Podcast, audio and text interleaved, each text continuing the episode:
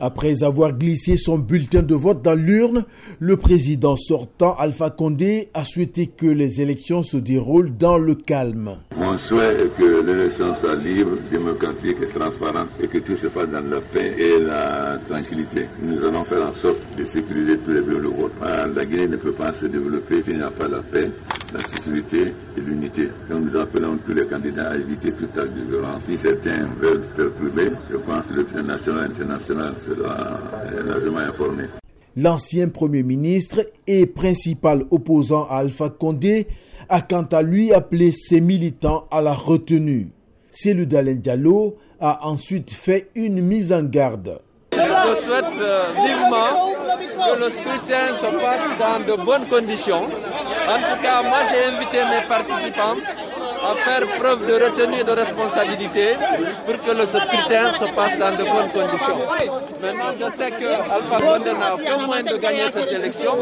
La stratégie qu'ils sont en train, sur laquelle ils travaillent, c'est comment frauder. Et là, ils nous trouveront sur leur chemin s'ils essayent de frauder cette élection. L'une des deux candidates à l'élection présidentielle du 18 octobre n'a pas pu voter. Makale Kamara qualifie l'incident d'inexplicable. Il paraît que je fais partie des 2 millions de personnes qui sont radiées, ce qui signifie qu'ils ont radié qui ils veulent, mais ils n'ont pas radié les bonnes personnes. Parce que quand la CDAO est venue, qu'elle ait constaté qu'il y a des mineurs, il y a des gens sans documents qui sont dans le fichier, on leur a demandé d'enlever 2 millions. Les 2 millions ne sont pas ceux qui devraient être enlevés. Parce que je ne vois pas une personne comme moi qui se s'est faite enrôler correctement avec tous les documents à l'appui et que je me retrouve dans la liste des radiés et qu'on me dise que dans le fichier que mes pièces n'existent pas, c'est inexplicable. De grandes mobilisations ont été remarquées devant plusieurs bureaux de vote dans la capitale. Ce citoyen qui a voté à Conakry a voulu passer un message au futur président guinéen.